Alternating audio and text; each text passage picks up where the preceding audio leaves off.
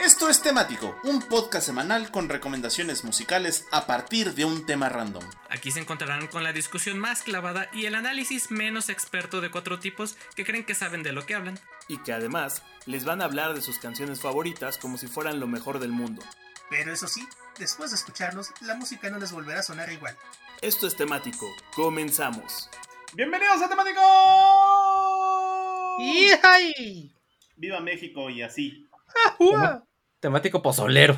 Sí, bienvenidos a este su temático pozolero que originalmente se debió haber transmitido el día de ayer, pero no, le decidimos no bajarle el rating al presidente. Entonces lo hicimos un día después. Está todo nuestro apoyo.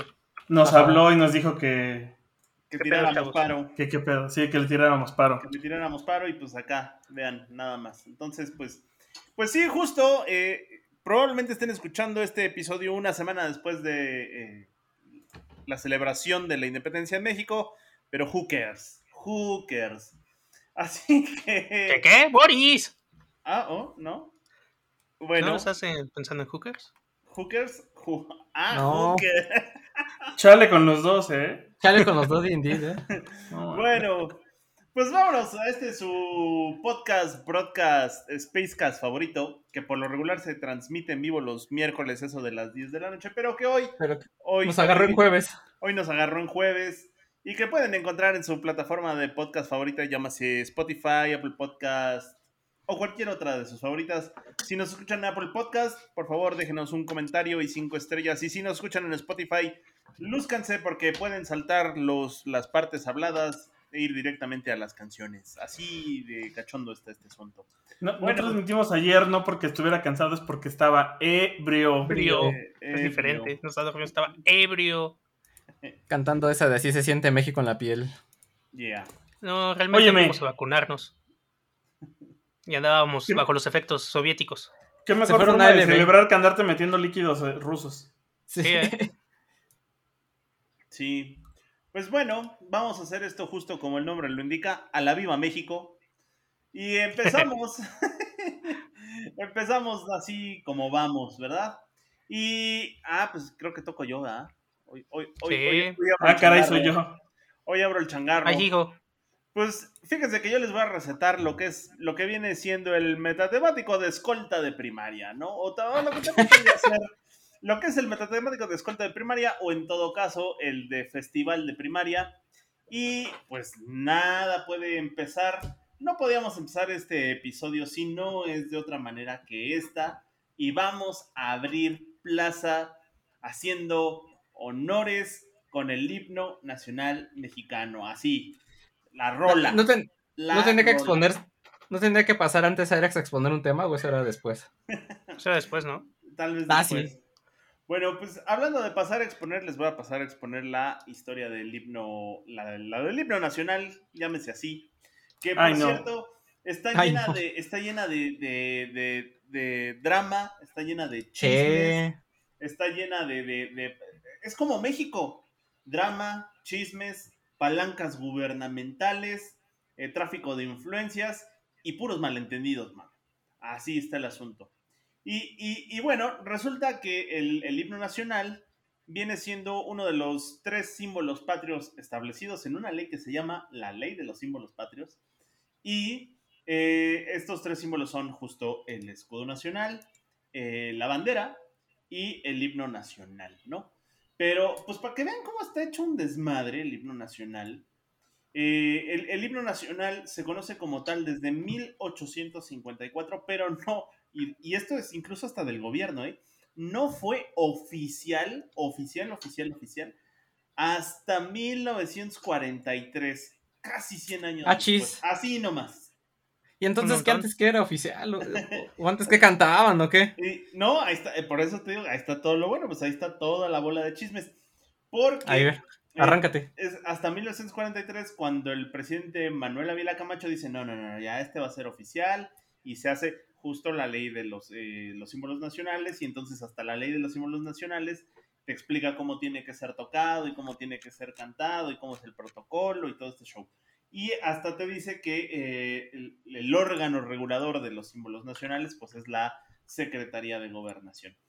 Eh, bueno, para esto hay que irnos a 1853. Acuérdense que es, eh, nació en el 54, pero hay que irnos un año antes, a 1853, con este cuate conocidísimo, ja, y con este cuate conocido, el, el Francisco González Bocanegra, que fue el que escribió la letra. El chisme, la, la historia, esta no voy a tomar mucho tiempo en esta parte de la historia porque ya se la saben.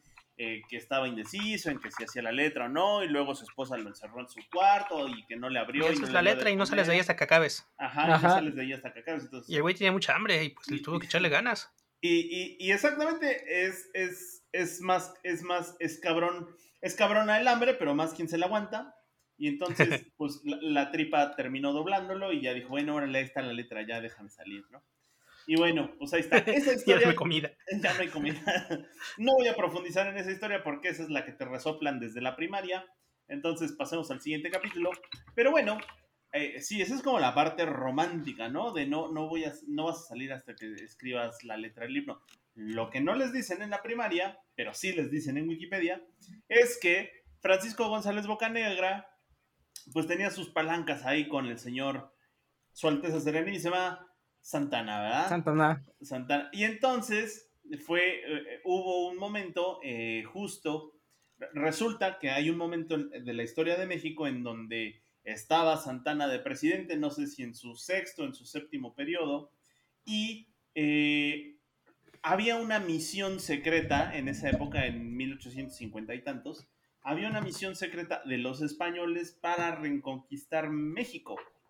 Eso, investiguenlos en el libro de historias, porque yo solo vengo a hablar de música. Y resulta que la misión esta secreta española fracasa porque Santana, algo que sí sabía hacer Santana era darse en la madre. Y agarra y les da en la madre a los españoles y los corre. Sí, era bastante bueno en eso, ¿eh? Sí, lo que- sea de cada quien, ¿no? Al- Literal, miembro de Álamo.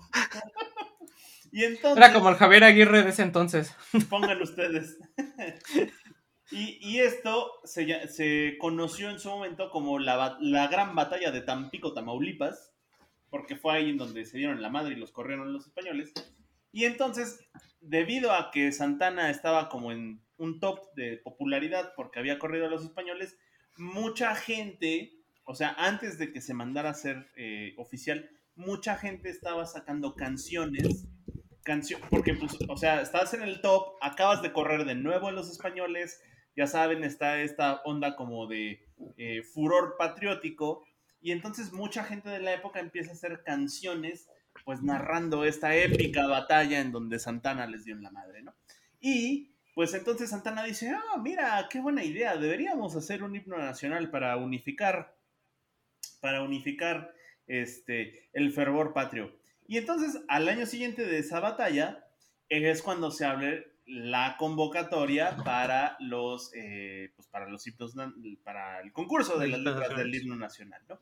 Y entonces se par- participan muchas, muchas personas en, en tanto en letra, eh, todavía no en música, el concurso solo era para letra, y entonces se mandan, se mandan muchas, muchas letras. Resulta que el himno nacional entero tiene unas estrofas que hablan de Iturbide y tiene unas estrofas que hablan de Santana. Si bien no directamente, un poquito indirectamente. Y pues además les digo que este señor Bocanegra tenía unas ciertas palancas con Santana. Y entonces dijo, ah, mira, tu canción habla de mí. me gusta Eran compis. chavo". sí, eran compis. Me, me gusta, y además me gusta que me eches flores, porque además eso a Santana le harto mamada. A su Alteza Suelte Serenísima. una serenísima, ¿cómo crees? Sí, pues cómo no, cómo no va a ser, ¿no? ¿Quién lo hubiera imaginado? Y entonces, dice, mira, me gusta tu letra, chavo, me gusta tu letra. Creo que en el concurso, así en el sorteo, va a ser la ganadora. Y No sé todo, qué.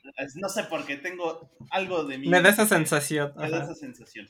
Y entonces va ganando la letra de Boca Negra. Al año siguiente, entonces, se abre el concurso, pero ahora para la música. Y para la música resulta que eh, también entró muchísima gente. Hubo muchos italianos, muchos alemanes, y muchos austriacos haciendo música. Realmente no se tiene, o se tiene, no, pues no, la verdad es que no, no hay un registro de que haya habido un compositor mexicano que haya propuesto eh, una partitura para la música del himno nacional.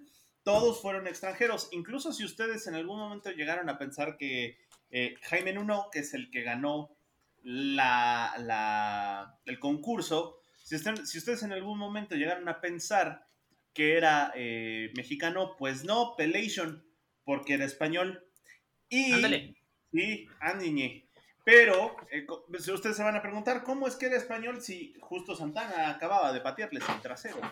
Pues muy sencillo, porque este señor Jaime Nuno no estaba de acuerdo con el gobierno español en esa época y estaba refugiado en Cuba como exiliado político. Y fue en Cuba en donde en uno de sus exilios de Santana, porque también a Santana lo corrimos varias veces de aquí, Varias veces. y regresaba Ajá. ¿No, no habías pensado que es nuestro Napoleón? Bueno, en batallas, lo exiliábamos y volvía. Gobernó varias veces, se declaró emperador. Salió más cabrón que bonito, pero bueno. Pues resulta que en uno de sus exilios se va a Cuba y conoce ahí a Jaime Nuno y también le dice, oye, mira, como que de compis, ¿no? Y entonces, de así, de la misma manera que fue sorteado el- la letra, pues fue sorteada la partitura, ¿verdad? Y sorteada la partitura sale la de el español Jaime Nuno a hacer la partitura oficial. Eh, no quiero decir oficial oficial porque más bien era la partitura elegida, más nunca se oficializó, ¿no? Se llegó a ser oficial, les digo, hasta 1940 y tantos. En el mientras tanto, pues ya se queda esta, esta canción con esta música y lo están usando en va y viene, va y viene, va y viene. Y en uno de esos va y viene, eh, Santana se topa con dos piedras en el zapato, una se llamaba Lerdo de Tejada y la otra se llamaba Juárez. Entonces, dato curioso y chisme, gran, gran chisme, pues resulta que el himno que usaban eh, los que querían sacar a Santana del poder, en este caso Juárez, pues era la marsellesa. Sí, ¿no? Ah, sí, de plano. Sí, sí. Y entonces cuando Juárez llega al poder, hasta se tiene el registro de que eh, en los actos oficiales, porque hay que recordar que el himno nacional hablaba de Iturbide y hablaba de Santana. Y entonces, Ajá. pues era esta política de que querían, pues es, la- es el tipo de política que quería tapar el gobierno de Juárez.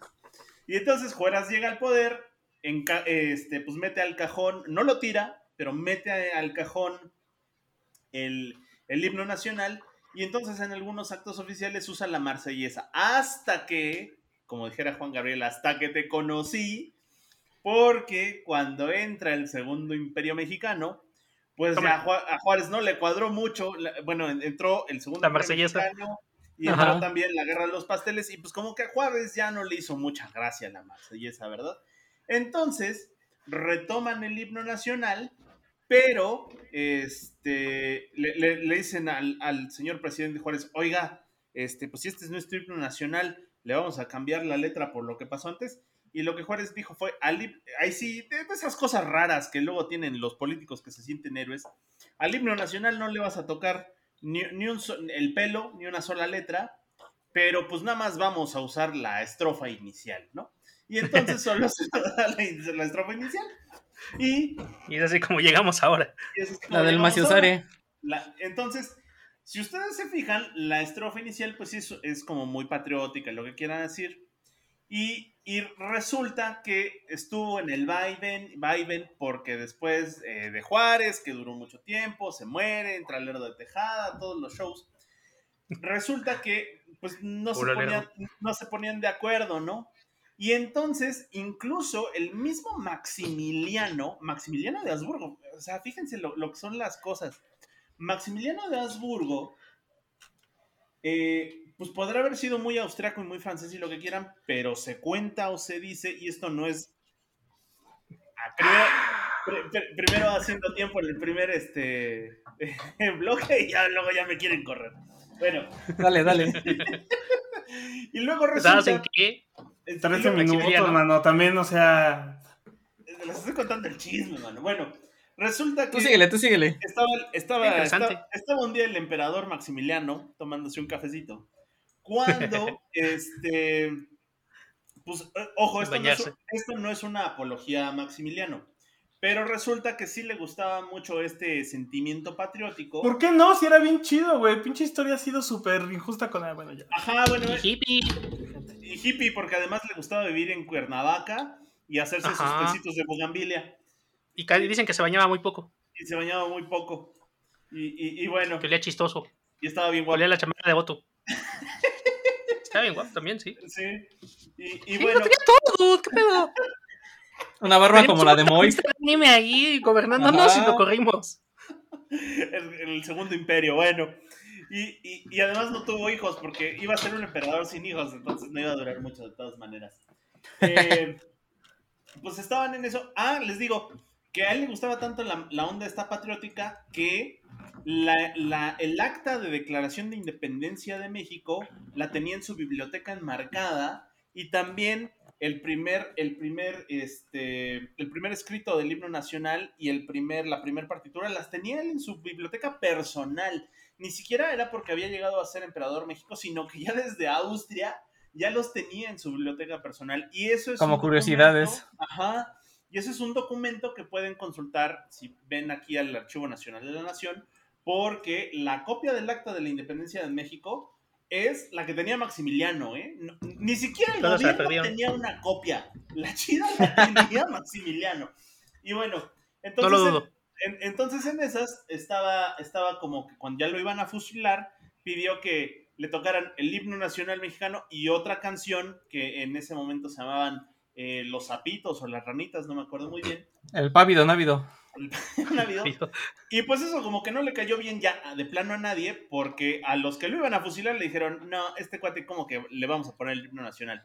Y la otra, la de los zapitos, o la las ranitas, no recuerdo muy bien cómo se llamaba, era una canción que le hacía burla a los, este, ¿cómo se llaman estos ahora? Los, los que son de la iglesia y del dinero y de los ¿El conservadores. Ah, El yunque. El fan. y estaban los conservadores, pero les hacía burla a los conservadores, pero le mamaba la canción a Maximiliano. Y pues tampoco dijeron, no, no le canten esa porque hacen burla a nosotros. Y pobre Que aparte lo Maximiliano. trajeron, ¿no? Sí, ¿no? Y, po- y pobre Maximiliano terminó lleno de agujeros, este, Canción. como coladera, mano. sin canción, como coladera, sin, sin silla porque ya no fue, ya no fue emperador. Y además lo disecaron bien gacho y le quitaron los ojos y los zapatos. Pero Sí, Y bueno, los pantalones, los pantalones están en, en Chapultepec. Los sí, cierto. pantalones, Ni los ¿no? pantalones se pudo llevar, güey. ¿Qué pedo? No, qué mal pedo. Y bueno, eh, pasa eso y entonces se queda una versión arreglada o medio estructurada del himno nacional mexicano y eh, pues dado que tenía estrofas de Iturbide y de Santana, se quedó la oficial, la versión reducida. La versión reducida duró así añísimos, tanto que se conservó hasta la época de Díaz y les digo, terminó siendo la versión oficial, la versión oficial ya hasta 1940 y tantos, que es el estribillo, la estrofa 1, otra vez el estribillo y la estrofa 2. Y en teoría deberían tocarse también la estrofa 3 y la estrofa 4, pero esas no se tocan porque son muy largas y la idea es que pueda ser interpretado en actos cívicos, básicamente en la escuela y que todo el pueblo, eh, porque eso es parte del adoctrinamiento que la SEP te da, pues que todo el Sí. pueblo se la sepa, ¿no? Entonces, básicamente, hay algunas eh, controversias o chismes por ahí. El más famoso de esos chismes es que fue registrado por una empresa estadounidense. eh, o- Ah. o- o- eh, eso es parte del chisme, porque el chisme dice que o fue una empresa estadounidense o china o incluso alemana. La versión que origina este chisme es que en 1900, entre 1900 y 1910, que estamos hablando de la época de don Porfirio Díaz, pues justo se iba a celebrar el centenario de eh, la independencia de México. Entonces, para celebrar el centenario de la independencia, se tenía o se pensaba repartir el himno nacional entre las personas que pudieran leer y escribir, pues para que lo aprendieran a cantarlo en la celebración, ¿verdad? Y eh, ya voy. ¿Y qué es lo que pasa? Esta, esta empresa, que era una empresa estadounidense, pero con nombre alemán, que es la Sociedad de Repertorio Wagner S.A., lo que hizo es que era una, era una editorial, entonces imprimió tanto la Mm. música como la letra y para poderla vender y distribuir, pues tenía que registrar. No registró en sí mismo la letra o la música, sino que tuvo que registrar la publicación. Y entonces, pues eso se Y de ahí viene el rumor. De ahí viene el rumor, Ah. porque empezaron a decir, oh, ya registraron el himno nacional y se armó el chisme. Chisme que nunca fue aclarado, o sea, solo tienes que rascarle para entender que así fue, que así fue hecho, porque si no, hasta la Secretaría de Gobernación hubiera puesto o interpuesto una, una apelación, por lo que les digo, pero pues esto nunca ha sucedido, pero cosa que el chisme ronda por ahí, pero nadie nunca aclara y se los aclaramos primero aquí en temático. En temático. Escucho primero en temático. Y sin más ni más, nomás por joder el asunto, les vamos a poner y les vamos a recetar el himno nacional. Pero como este es el temático del Viva México y Patriotero, se los vamos a recetar en mariachi. Y va con el mariachi, el mariachi México de Pepe Villa, el himno nacional. Y como dice el señor productor, eres la mamada, mijo. Pues sí, viva México. Y vámonos ahí con el himno nacional. Y ya. You are the blow Joe, mijo. Pues bueno, eh, ustedes no, no lo vieron, pero fuera del aire, eh, yo me, me puse de acuerdo con Mike. Le dije, oye, Mike, eh, no tengo bronca si te tomas más minutos de tu segmento, porque pues este, está interesante lo que vas a decir y eh, pues no, no hay bronca, ¿no? Eh, Tiene, puedes tiene agarrar incluso razón, güey. minutos Tiene de mi razón segmento. Los minutos, no es que sean intercambiables, cabrón. Tiene ¿Cómo una no? pinche razón. ¿No son transferibles? No, Ah. Pero se pueden usar con otras promociones. No, ya. No Me lleva la canción promociones. Muchas, muchas gracias, Mike. Eh, lo que estoy diciendo para explicar esto es que pues yo no me voy a extender más. Muchas gracias, Mike. Eh, y meta- mi metatemático que escogí para este, esta ocasión de. Porque todos vi que estaban poniendo unas canciones muy bonitas que hablan de nuestro país. Pues yo lo que quise hacer es unas canciones muy bonitas que hablaran de nuestra gente. De, y por eso de aquí el metatemático de humanos mexicanos. Ajá. Claro, claro, claro. Humanos.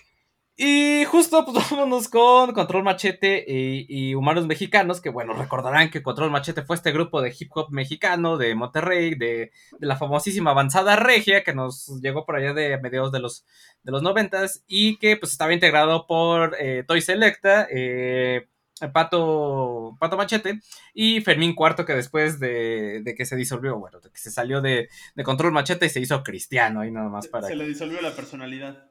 Exacto, sí, se, se disasoció y se hizo cristiano.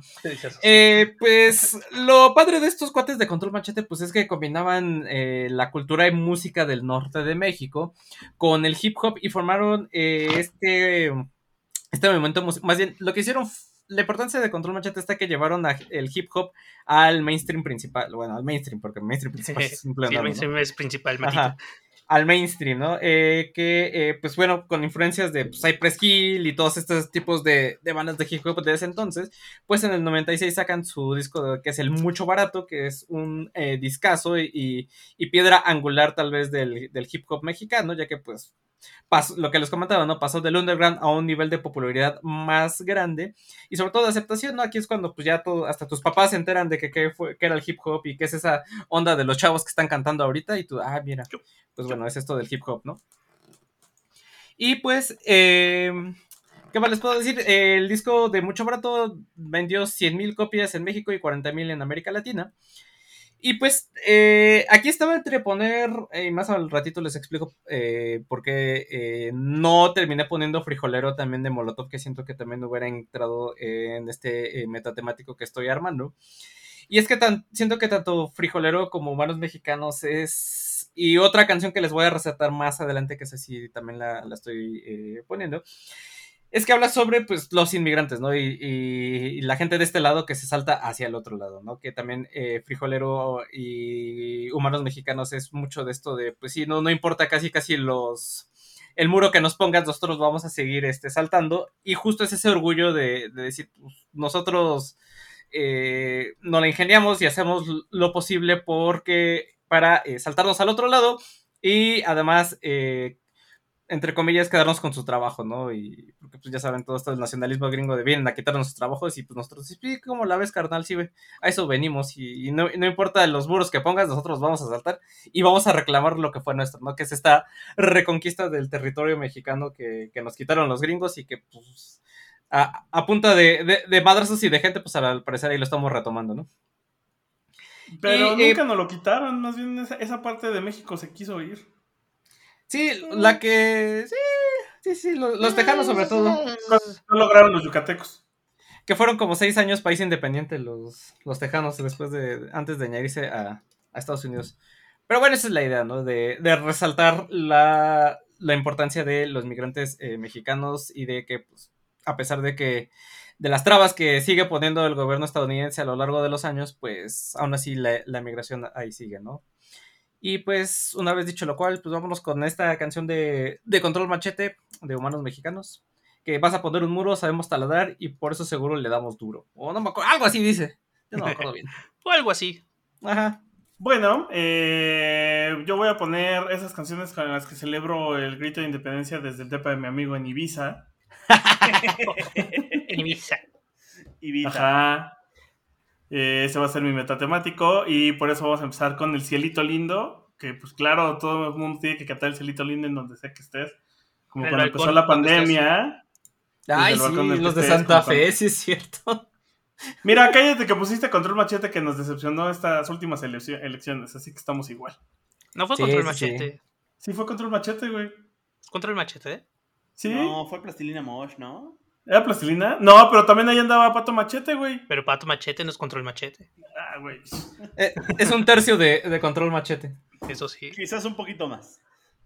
Es- es- yo creo que sí es como dos tercios, yo diría. Bueno, Ya, el punto es que voy a poner Cielito Lindo, pero voy a poner la versión de Chingón. Ya hemos hablado de Chingón, de Chingón. de Robert Rodríguez. Eh, y pues es versión este, rockera. Entonces, pues eso, vamos a poner Cielito Lindo, que es la canción que todos los antes cantan cuando viene el Día de la Independencia. Y con eso va Spy.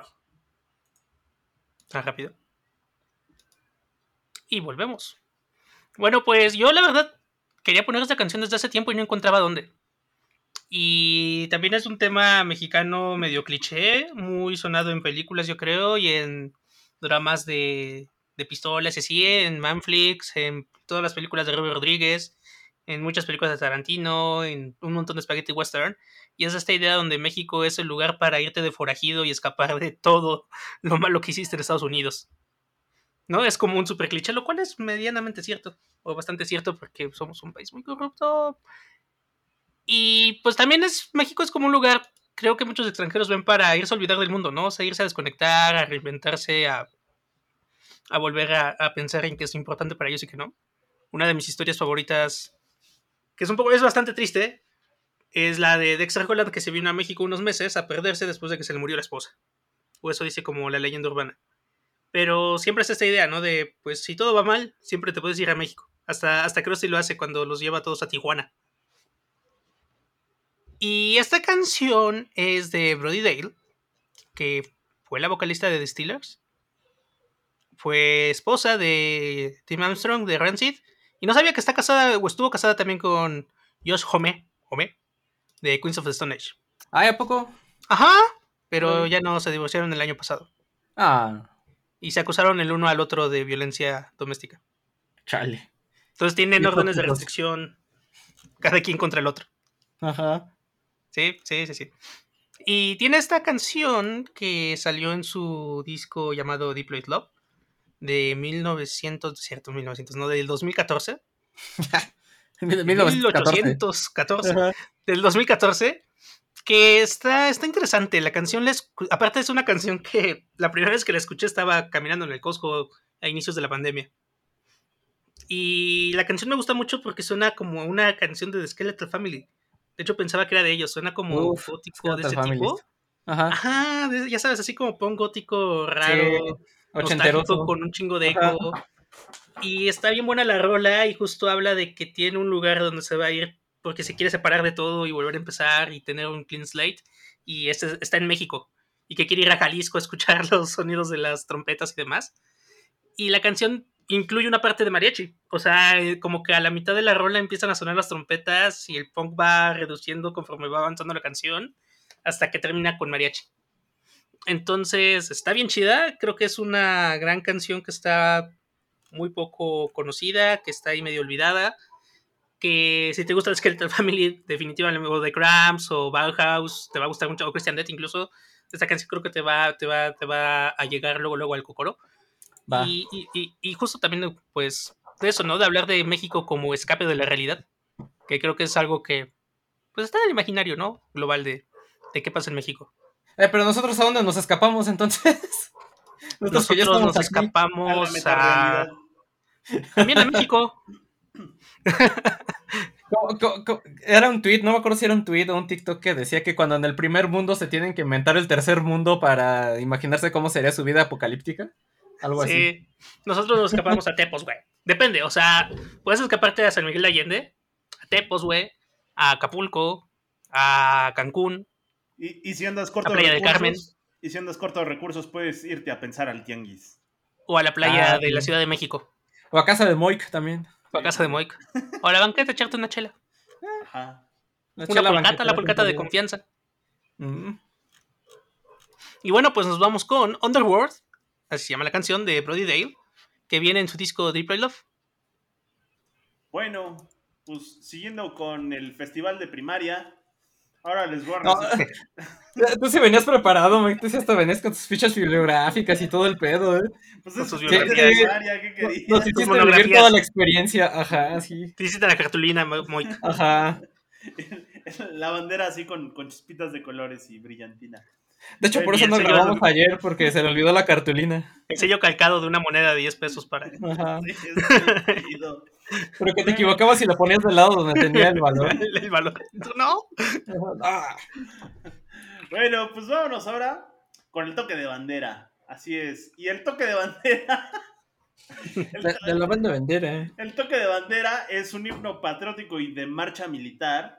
Y además es de, de marcha, este. De, De marcha de Zacatecas. adoctrinamiento, porque es, Sí. se supone que es de cosa escolar. Pero la neta es que entre la banda el toque de bandera es cuando te pasas la bacha entre cuates. Bueno. Cuando le das un toque y lo pasa. Sí. Bueno, el toque de bandera, aquí vámonos en corto. El toque de bandera es mucho más, mucho más reciente, es mucho más joven que el himno nacional. Nació la letra en 1929 y la escribió justo una señora que se llama Xochitl Céfiros y trinos. Céfiros y trinos, ajá. Xochitl Palomino. y la música es de un año después, de 1930, de un cuate que se llama Juan Pablo Manzanares. No confundir con Manzanero, que también es, este, es un compositor mexicano, ¿verdad? Bueno, ¿por qué existe el toque de bandera? El toque de bandera existe por dos razones. El primero es justo para hacer honores a la bandera en, en- en, eh, eventos militares, pero también se realiza o se pidió, a- se fue, se encargó para que se tocara en las instituciones eh, educativas, llámese las escuelas, con la expresa finalidad de que tanto en campos militares como en escuelas se tocara los días lunes a las 7 de la mañana. Por eso... Como religiosamente se hace. Como religiosamente se hace, e inútilmente, ¿no? Porque realmente no, no tiene una utilidad. Ya, ya No, incluso a, estas, a estas alturas, ya hasta el adoctrinamiento, pues ya hasta da hueva, ¿no? Ya es, es- es mucha burla más. Tiene una utilidad, quebranta tu voluntad. Sí. Y a- aparte lo, lo curioso es que por ahí, no me acuerdo por ahí de donde leí que a los extranjeros, sobre todo a los, de- a los europeos, eh, se les hace súper raro y súper has- hasta, fa- hasta cierto punto fascista y súper nacionalista que tengamos esa actividad en las primarias todos los lunes a las 7 de la mañana, como bien dices, porque en aquellos países, si, por ejemplo, en Alemania, si tuvieran una, Oh, eh, algo similar, Tenían algo similar. todos los lunes, o que Pues tenían sí, algo pero es que también ellos lo llevaron al extremo. Pinches europeos con su no visión colonialista. No sé. También también estamos acá muy manchados en Ajá, adoctrinamiento. La neta sí, está sí muy, está, muy sí está un poquito pasado de, de rosca, sobre todo porque pues, también Sí. imagínense, ¿no? si, si en algún país de Europa tuviéramos un, hubiera un desfile así militar con ese despliegue de, como el 16 de septiembre, como el que tenemos hoy, o sea, no- a nosotros no nos pelan porque pues, somos un pinche país tercermundista, ¿no? Pero los Pero demás... sería sí, como sí. el desfile del, del- de mayo de, de la Unión Soviética, Ajá, Ajá. algo así. donde todo el mundo veía con terror. Es más, sí, ¿sabes quién hace lo mismo y lo vemos mal? Corea del Norte. Sí, pero como no te pasan su video de lunes por la mañana, dices que no, seguro nada más pasa aquí. De hecho, pues también hacen algo así. Bueno, pues, la, la neta, la- momento. la es que sí, el toque de bandera existe, porque pues, es para adoctrinar a los chavitos. Y bueno, en este caso era con eh, la eh, dirección, la vocación de que se les formara esta situación patriótica en la mente y en los corazones. Y que pues no estaría de más que si no iban a pasar de la primaria, llámese la secundaria, porque en 1930, que fue cuando se estrenó el toque de bandera, pues no pasabas de la secundaria y hasta podías comprar terrenos con eso, ¿no? Así que si no pasabas de la primaria, este, pues te unieras al ejército, ¿no? Era más o menos la idea. Eh, la neta es que ya ha pasado, ya, pues ya va para 100 años de esto, ya la realidad es, es otra. Y pues este acto arcaico de tener los honores a la bandera es, es algo que eh, cuan- en cuanto se regresen a clases presenciales se va a, a- se va a seguir repitiendo y se los dice alguien que fue de la, de la escolta. ¿eh? Bueno, ¿Fuiste de la escolta? sí, yo, Yo de también la fui de la escolta. Güey, ¿También tú? Bueno, a Matita Ajá. no me sorprende tanto, pero Boris sí. Sí, en fin. Bueno, aquí Y ya estaba Barbón, que era lo más es, el único sorprendente. que llega, es el único que llega con anotaciones y te sorprende que no haya sido de la escolta. Sí, por su actitud. O sea, Y bueno, aquí nada más quedan dos anotaciones. Primero, ¿cómo se usa el toque de bandera? El toque de bandera en instituciones educativas se usa por separado del himno nacional, porque es cuando entra la bandera y después tocan el himno, más no así en actos oficiales donde el ejército hace el toque de bandera al mismo tiempo que está sonando el himno nacional. Por eso, si en eventos como el desfile del día de hoy se les hizo raro que fuera un ruiderón y que estuvieran sonando las dos canciones al mismo tiempo, es porque en el acto marcial así se usa, porque va la bandera desfilando y por eso es el toque de bandera, que es un símbolo patrio, y a su vez está el otro símbolo patrio, que es el himno nacional, y en teoría toda la gente debería cantar. Porque y bueno, sí, sí, a la chingada que vemos esto. Es un mashup así. sí, sí, sí, Es una maldita va. bandera. y bueno, nada más como, como ciertos comentarios, eh, es muy fácil que se que, que, que la, que la letra de esta canción pues no se cante como debe de ser. Así que eh, si ustedes se preguntaron qué decía, dice como un sol entre céfiros y trinos. Eh, eh, y dice, la letra original dice, muy adentro en el templo de mi veneración, oigo y siento No. contento latir mi corazón. Eso ya ¿No era en el centro? Sí. Es- eso es algo, ¿no? Unos dicen, pues todo Ajá. fue el centro de mi corazón, todos lo hemos cantado así en algún momento, Pues no. pero resulta que era el templo. Y Ah, no es un canto comercial, carnales, no Ah, es un sí. canto comercial, es un cántico marcial, que es una Ah. cosa distinta. Es como el maciosare, que es Como el, el, el, el, enemigo, el, pero el bueno, Ciño Patria también. el Ciño Patria.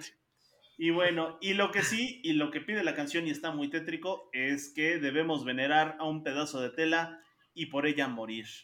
En fin, metal. Bueno, pues así. Eh, como- digo que está bien fascista esto.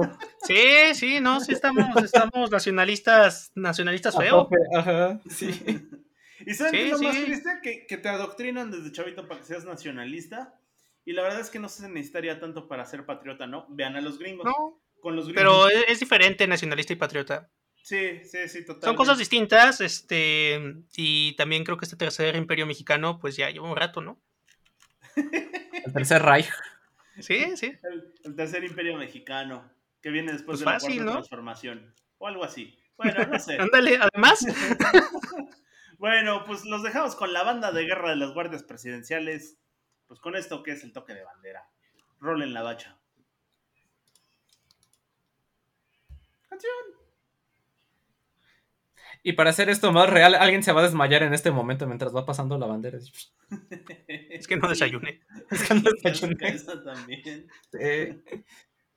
Pues estaba bueno, pensando que solo en la secundaria, porque fue cuando me cambié a, a abierta, estaba en, tenían esta ceremonia, pero no pasaban el toque de bandera. La, la escuela secundaria técnica tiene su propio Uh, himno y era el que el de la escuela secundaria cantar. técnica. No. Sí. Pues con, con él fueron, este, se la pusieron suavecita porque yo también fui cucaracha y nos chutábamos de tres a cuatro himnos, mano. Sí. Y si estabas en el Estado de México, Ahora que te iba a decir luego también el del Estado de México, ¿no? sí, sí, no, hicieron desmadre. Que fíjate que aparte estaba manchadísimo, porque dos años fui en la tarde. Entonces imagínate esto a las 2 de la tarde, güey. Y eras de los desmadrosos de la tarde. Joder, así de no mames. Digiriendo el pozole. Ajá. Digiriendo el pozole. Bueno, con, mal, con mal del chancho porque comías antes de ir a la escuela, parado en el sol. Tu vida Una ha sido hora. muy complicada, Pai. No sé cómo Sí. lo pudiste pasar. No tan complicada como si me hubieran llevado a jugar golf.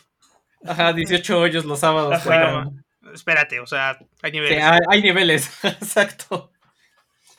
Pues eh, no quise quitar esta canción de mi metatemático de humanos mexicanos. Eh, si hubiera puesto frijolero en vez de esta canción, creo que hubiera quedado muy bien el metatemático de, de inmigrantes eh, mexicanos que se van a Estados Unidos. Pero ni madres, esta canción me gusta mucho y es de ¿A qué le tiras con los sueños mexicanos de Chava Flores? Que pues bueno, si ya nos ensalzamos de que somos unos chingones, pues también la neta hay que reconocer nuestros errores, ¿no? Y, y de qué pelle cojeamos y, Nel, y no qué es lo que nos hace falta a todos los mexicanos. Ajá, exacto. Pues vámonos con. Ah, que Chava Flores, ¿cómo lo queremos en, en, en temático y en especial yo y los que estudiamos ciencias sociales y todo ese tipo de cosas? Porque pues es uno de los mejores cronistas de la vida capitalina de mediados del siglo XX, eh, que pues, justamente se, se dedicó a recoger testimonios de distintos eventos de la vida cotidiana de la ciudad, que van, bueno, desde fiestas de 15 años, viajes en el metro, bodas, el centro histórico y hasta los albures, ¿no? Y pues bueno, eh, Salvador Flores Rivera, que también es conocido popularmente como Chava Flores, eh, hay, para que topen, nació en el barrio de La Meche en 1920 y eh, no se logran poner de acuerdo los cronistas bien en dónde, en dónde creció, si fue en Tacuba, otros dicen que en la Roma, otros dicen que en Santa María la Ratera o hasta en Azcapoatraco. Eh, total que, eh, como se podrán dar cuenta, pues Nunca este le señor nació- preguntaron. Nunca le preguntaron, ajá, pues total que, o sea, los, lo- las colonias que les mencioné, pues son barrios, barrios típicos mexicanos, ¿no? Y que hasta la actualidad siguen haciendo barrios pesados, Yo, ¿no? yo se lo daría a Santa María la Ribera porque Escaposalco ya, güey. Ya de por sí ya están inmamables con José José y la casa de Toño. Y la casa de Toño, exacto. Bueno, otorgámoselo a Santa María la Ratera, ¿no? Ahí está.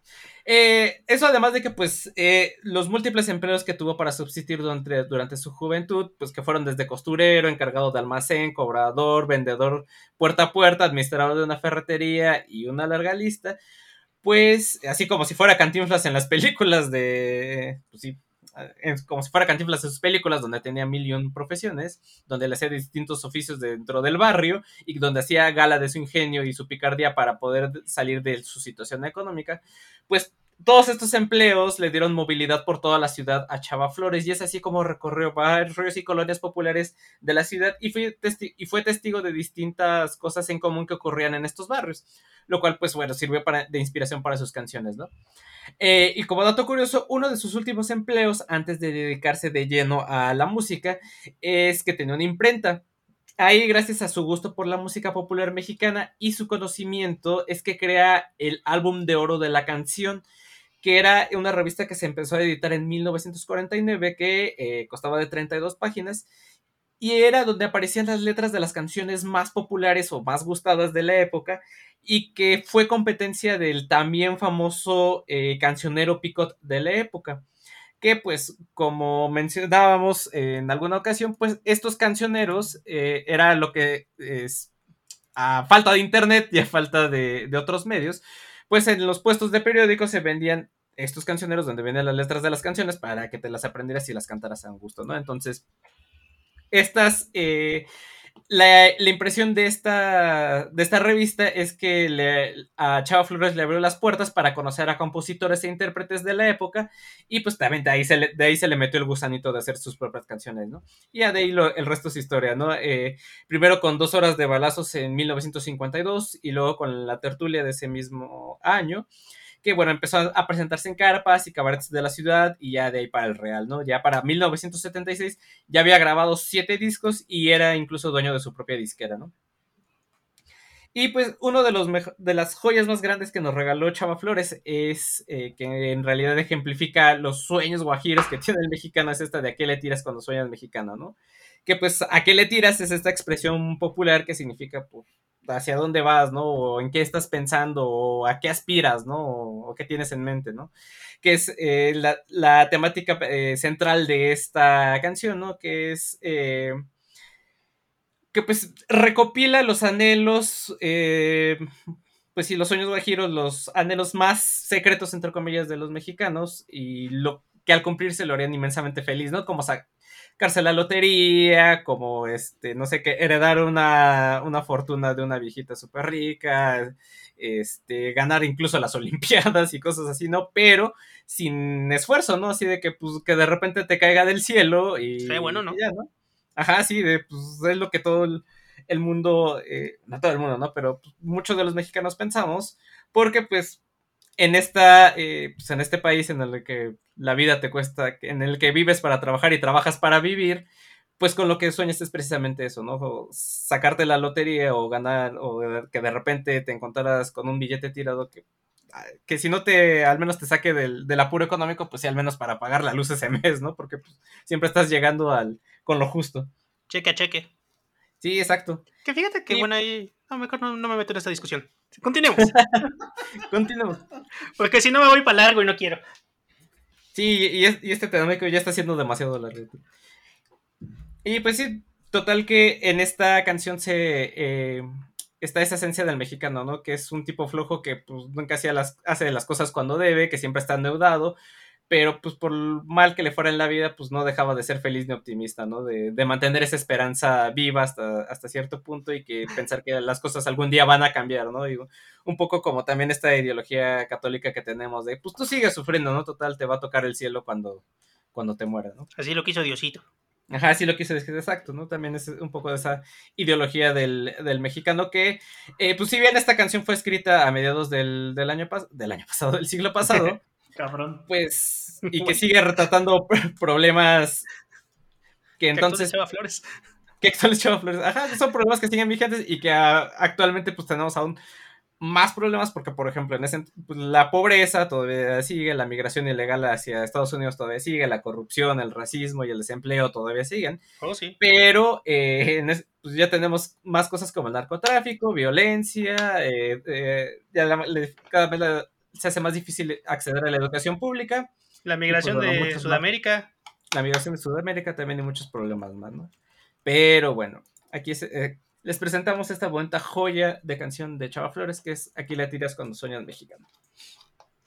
Chale, lo que les hace falta es vibrar alto, güey. Por eso les pasan esas cosas. O sea, lo que, lo que necesitan es entender Víctor que, que si quieren, se puede, Sí.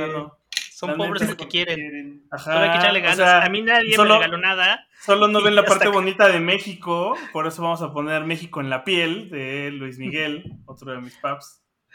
Me asombra lo bien que se metió en el papel, Víctor. Sí, sí. Es muy fácil.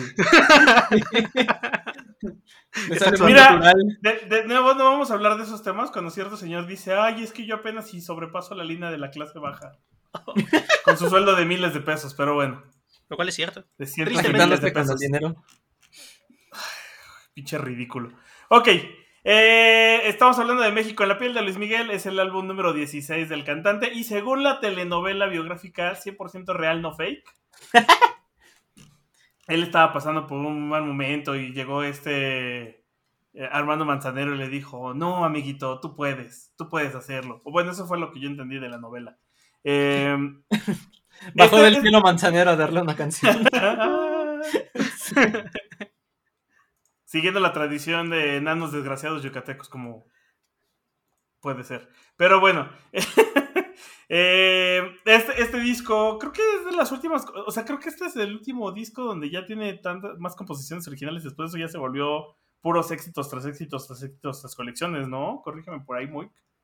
Mariachi. Por- Pues tenía, tenía que pagar los sueldos y, y las escuelas de los niños, mano. Las pensiones Pero por lo- alimenticias. Pero por lo que estaba viendo, los siguientes álbumes después de este ya son todos de grandes éxitos o recopilaciones. Eh, Ahora, México en la piel eh, tiene una reedición que otra de las canciones favoritas de mi amigo el Santi, que es la de La Viquina. Este, para que te sientas bien mexa también la pudimos haber puesto acá. Que de hecho ayer estaba escuchando que La Viquina se llama así que porque el, el vato que la compuso, el papá, un día hizo el comentario de ¡Ay, las mujeres que usan bikini deberían de llamarse bikinas! Ja, ja, ja. Chiste. Ah, Sí, güey, de ahí viene el nombre, qué pedo. Eh, y creo que esta está buena para, para, para, para ese sentimiento. eh, sí, pues un poco white si quieren, pero México en la piel, tal cual la canción, es un recopilado como de. Es, es- es un viaje por toda la República y por algunos de las de, de los lugares o sentimientos o cosas representativas de cada, de cada lugar. Y de hecho, si ven el video, básicamente parece un video de la Secretaría de Turismo promoviendo cada uno de estos lugares. Eh, la neta se ve bien chido y, y es la vista de otro México en donde no hay narco y no te secuestran. Y si eres de Centroamérica no te van a ir a tirar a un hotel en Matehuala, pero Sí, no vamos a hablar de esos temas. Si eres de Centroamérica no vas a estar ahí, güey. O sea, para empezar. Es que hay, hay no, es que hay, hay, hay, hay inmigrantes, hay extranjeros y hay extranjeros. Exacto. Tenemos Ajá. inmigrantes e inmigrantes. Ajá, Y exacto. luego, está la- y luego están las ilustraciones de la Profepa. Deja las ilustraciones de los niños en paz. Este. Pero, pues por eso vamos a poner a México en la piel de Les Nigel, siguiendo con mi, mi metatemático de México is the shit. Y pues con eso vamos con el pay. Ah, yo soy el pay, ¿verdad?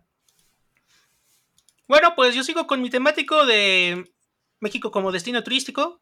México como destino turístico para hacer el Spring Rave, para hacer el desmadre, para ponerte hasta el queque, para tomar lo que no has tomado y para ver, no sé si sea cierto, pero es una gran leyenda urbana acerca de los Donkey Shows. Y no quiero adentrarme en saber si es cierto o si pasaron. Solo diré que es ¿Como algo que el está. en el burro de Tijuana? todos. Eh, eso, no, ese es un sí Donkey Show. existe, güey. Eh, no, no quiero saber, no quiero saber, no quiero saber. No, sí existe. No quiero saber. Y Demasiado tarde. No, no quiero saber. No quiero más detalles. No quiero saber, pero voy a hablar del tema. Pero voy a hablar del tema. No, pero es parte de, de México de Spring River, ¿no? México de vamos a hacer desmadre, México de tengo varo y quiero gastarme al, al imbécil porque acá rinden mucho también, mis también dólares. es la parte negativa de México. Voy a seguir promoviendo todo eso que sigue quejando a las comunidades. Ajá, México sigue hundiendo a las comunidades en el hoyo, México sigue promoviendo el tráfico de drogas y otros problemas más graves. Pero que aparte, pues está chistoso porque México en la época de la colonia fue un puerto marítimo muy importante. Bueno, tuvo varios puertos marítimos muy importantes. Entonces, Guerrero, Veracruz eran como centros súper, súper vitales para el negocio internacional. Lástima que eso ya no fue tan cierto hoy en día. Siguen siendo importantes, pero ya no son como los puertos de América. Y pues dicho eso, no necesariamente estaban. No escapaban de la piratería. Que básicamente era un montón de ingleses robándole a los españoles porque les dio permiso la reina. Hasta que ya no. Y eso nos trae a, una banda de Reino Unido, justo de, de Escocia, que se llama Alstorm. Y es una banda escocesa de metal pirata. Tienen canciones muy chistosas que hablan de cosas de piratas, como una donde están varados, otra donde van a robarse todo el ron y toda la cerveza de un barco. Y tienen una canción de, ¿saben que Ya me cansé de tanto mar frío, vámonos a beber a México. A tomar Eh. tequila, a pasarla bien, donde están los cactus y donde hay un show de donkeys. Así dice la canción. y la verdad la canción está divertida.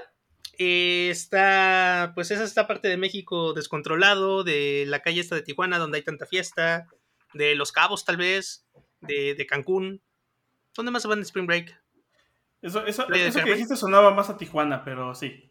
Sí, Sí, o sea, sí suena más Tijuana la canción, pero pues es como el mismo ambiente, ¿no? Es me voy a embrutecer en alcohol y fiesta en Puerto Vallarta hasta que pues, no pueda más. Y luego ya me regreso a lo que estaba haciendo con mi vida. Hasta pasa en Brooklyn 99, lo cual está chistoso. y bueno, pues festejando esta parte súper negativa del turismo mexicano, nos vamos con Alstorm y de su canción llamada México. Ah, que además hay un montón de canciones llamadas México. Un montón de bandas. Hay una de Jefferson con Airplane. Hay una de Cake. Y si buscan en Sí. Wikipedia canciones acerca de México, les va a salir una lista larguísima. Pues. Listo. ¿Cuánto le dan en su maroma? Dos. Como dos, habla de México. Se llama México. Moik. Bueno, pues eh, no puede haber festival del 15 de septiembre en la primaria sin esta canción. Y pues tiene que ser esta porque no hay de otra. Y vámonos con México de Timbiriche. México. Esa, esa que está cantando Matita ahorita, esa, esa es la canción de cualquier festival de primaria eh, después de los ochentas. Y pues nada, no hay mucho que decir. La canción, bueno, hay algunas anécdotas ahí por ahí chistosas, pero la canción en sí misma de México es el, el, es el cuarto sencillo del disco La Banda Timbiriche de Timbiriche, porque no se llamaba La Banda Timbiriche, nada más el disco se llamaba La Banda Timbiriche, y que saliera allá de 1982. Cosa curiosa, cosa muy curiosa, eh, los autores de la canción no necesariamente son mexicanos, incluso uno que contribuye a la letra de esta de México es nada más y nada menos que Don Miguel Bosé. Yo sé. ¿A poco? Sí. Los, Órale. los, los autores de la canción son, eh, no sé los nombres, pero están aquí las firmas, es Feliciati, Foschini, Ceroni y Miguel Bosé. Puro italiano más Miguel Bosé. Puro italiano más Miguel Bosé, porque les gusta México, ¿no? ¿Por qué no? Y, y es- esta, esta también pudiera haber sido... to- Todos los niños que cantan esta canción, cuando crecieron, se volvieron los que están en los yates donde celebra Víctor el grito de independencia. Y pues nada, ¿no? Es, es justo eso. O sea, es un sencillo con el ánimo, eh, con el corte de generar este pues, patrioterismo ahí, diciendo que México es bonito, pero pues es en una canción infantil de un grupo que en ese entonces era un grupo infantil. Y pues nada, lo pongo porque en el metatemático realmente la siguen tocando en los festivales de primaria cuando es 15 de septiembre. Lo que es esta y ¿Qué la me dices? de... México sí es bonito, culero. No, yo digo la canción. No, México es bonito, güey, la canción. Lo que es esta, la de Timbiriche de papá y la de Timbiriche de mamá, Eh, siempre son de las más... siempre salen en, en los festivales. Sí. No hay pierde. Ah, caray, no la de mamá, ¿cuál es? La de mamá también sale en este disco y es la canción que le sigue. Así que es, es, la can- es como que el disco de los festivales. Seguramente, si buscan en una primaria, tienen la banda Timbiriche. Ya. No hay, no hay más que presentar del 82, Timbiriche cantando México. Pues vámonos con una de las más grandes bandas que ha dejado, nos ha dejado este país y cómo no, los jefes de jefes, los Tigres del Norte, caray. Yo pensé que era Rage Against the Machine. También, pero espérame, para allá voy. También. Que pues creo que ya les habíamos contado más o menos cómo fue la historia de, lo- de los Tigres del Norte, que bueno, pues, como siempre fue esta bandita de, de- de pueblo que empezó a tocar, hasta que en el 68 eh, un empleado de la oficina de telégrafos en Mexicali eh, les consiguió un contrato para participar en los festejos de la independencia de México en San José, California, precisamente eh, como por estas fechas. Eh, pues total que les arregló los pasaportes, les consiguió trabajo por tres meses y una petición del gobierno norteamericano para eh, laborar en, esos lados.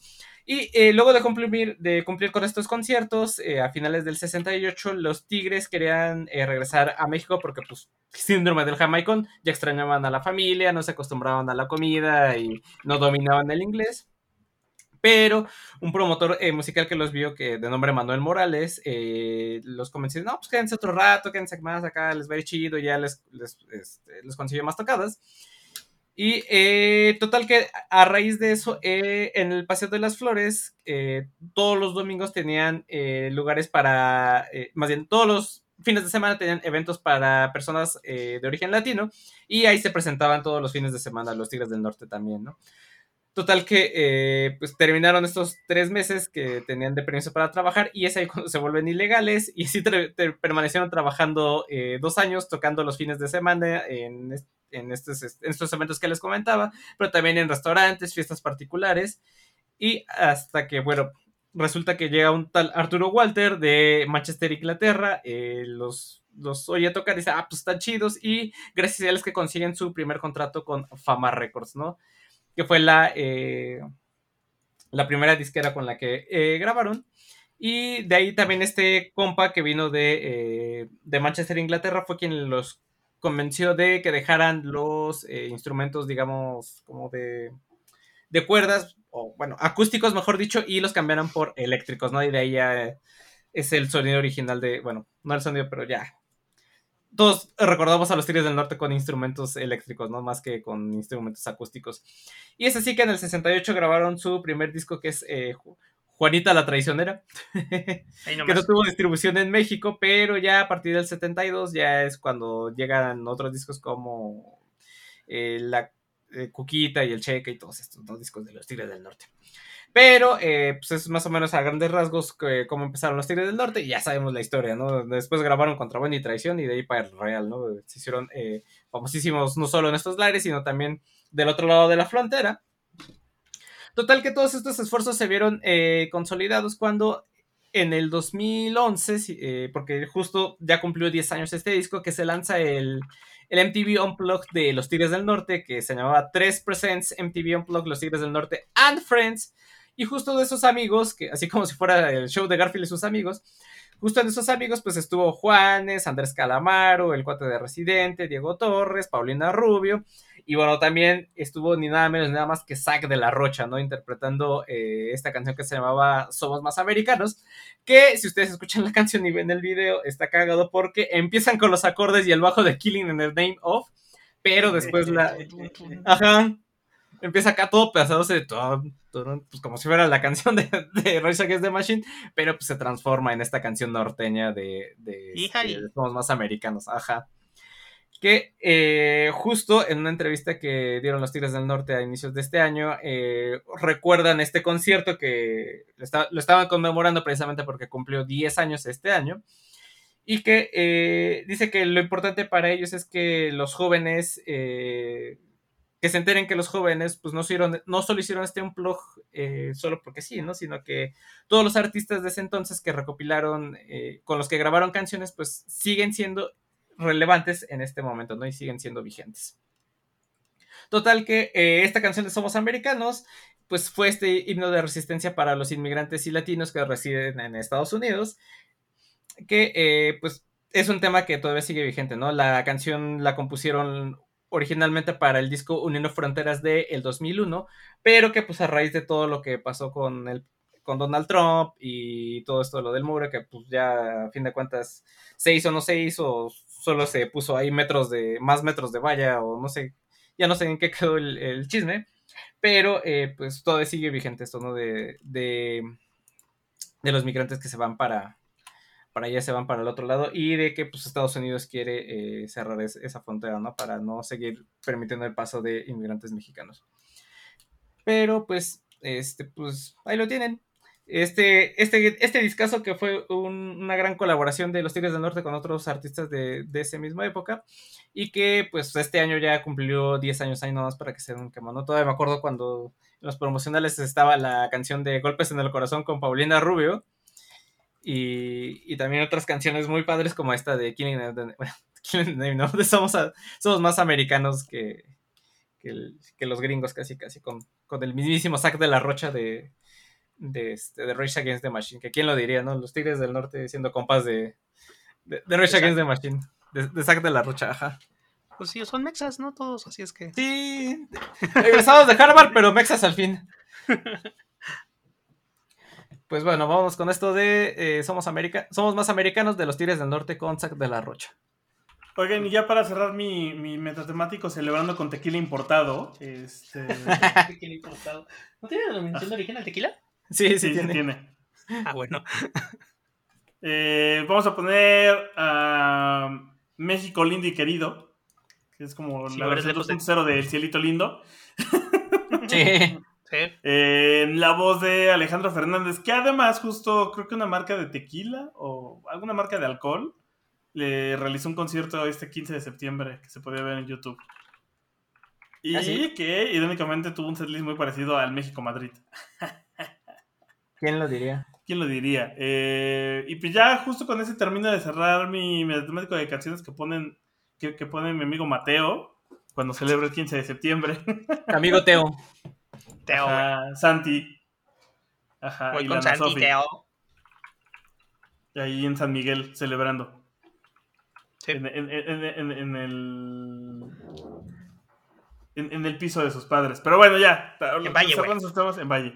Este. Justo, Alejandro Fernández, que también es otro que ha hecho varias versiones de muchas de las canciones que ya había puesto. Y pues para cerrar, como para que tuviera sentido el, el, el metatemático, pues decidí ponerle esta también. A ver, pero Y aquí... México Lindo y Querido es Ajá. una canción mexicana del género ranchero, es eh, famosa por Jorge Negrete, eh, que fue, que fue, y que fue grabada en el 45. Eh, Ya llovió. Ya llovió. Ya. Y pues nada más como dato, justo cuando Jorge Negrete falleció en el 53 en Los Ángeles, California, eh, esta canción fue tocada en su funeral. Aquí yo les quiero preguntar algo, muchachos. Así, así, a ver, a ver, a ver. ¿Quién es mejor eh, intérprete? ¿Alejandro Fernández o este señor Luis Miguel? Voto por Alejandro. Voto por Alejandro. Yo también creo. Sí. Ah, Digo, la verdad es que- esta rola. No, o sea, en general, en general. De música mexicana. Ajá. Ah, no, yo sí soy Team Luismi. Entonces, ¿tú, sí eres, tú sí eres Twin Lismi. Sí. Pues qué, qué malinchista, ¿eh? Porque ni mexicano es. El- Sí, sí, es exacto. mexicano. Acuérdate que. ah, como Chabela. Nace donde se le hincha la gana. Ajá. Nacionalizado sí estaba. Ah, bueno, sí, sí. sí. No, pues, siendo de madre mexicana, pues ya tiene la nacionalidad, entonces. ¿Quién? Pero sí. Luis sí, Miguel. sí.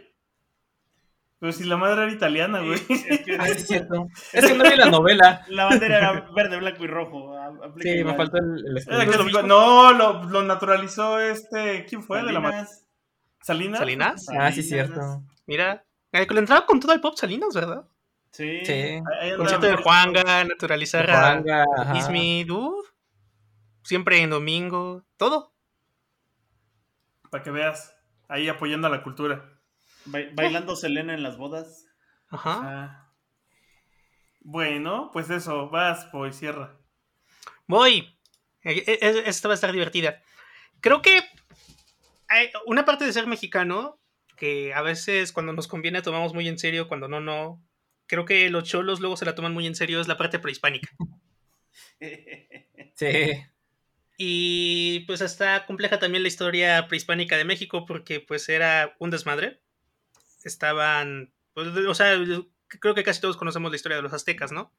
Pero hubo Nadie mayas, olmecas, ajá.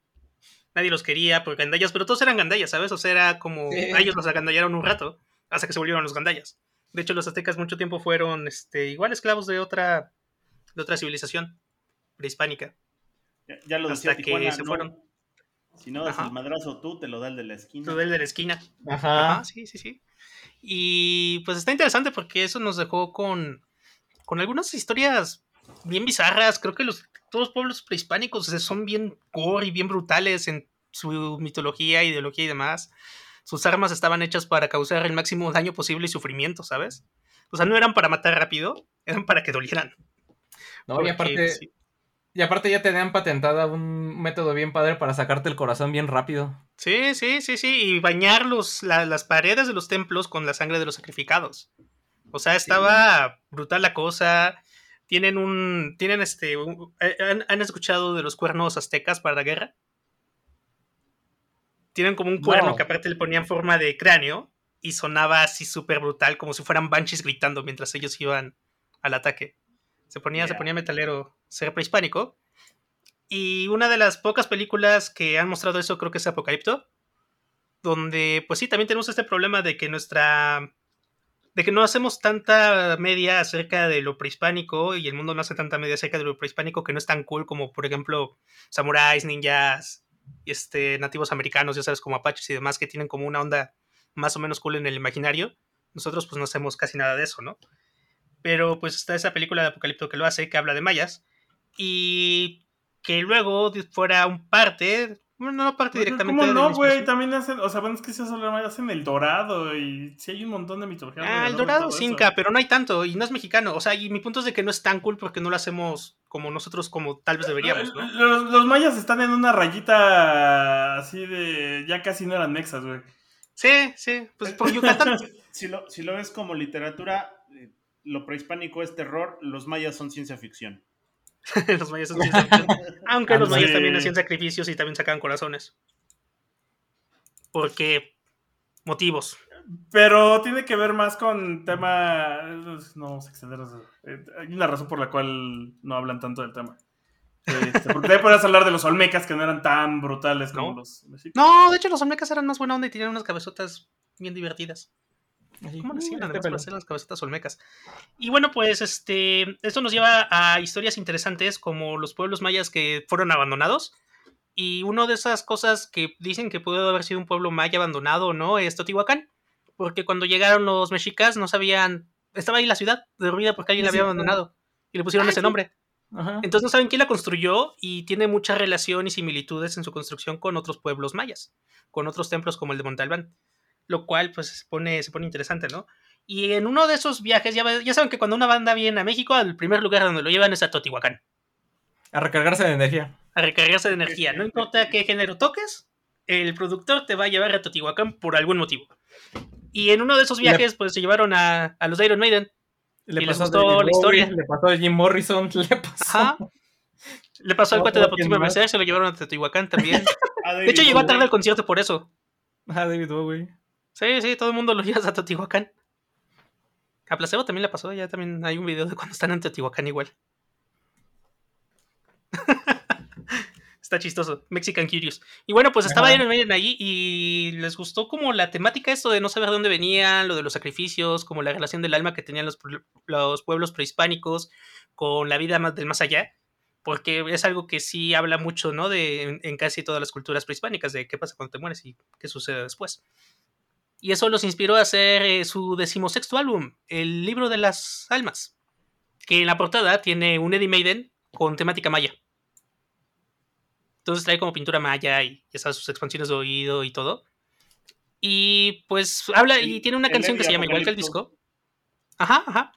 Y tiene esta canción que se llama The Book of Souls, que justo habla de los sacrificios y de la vida más allá y porque, bueno, muchas veces en muchas culturas sacrificarse era un honor. Era como algo que buscabas y querías que te pasara.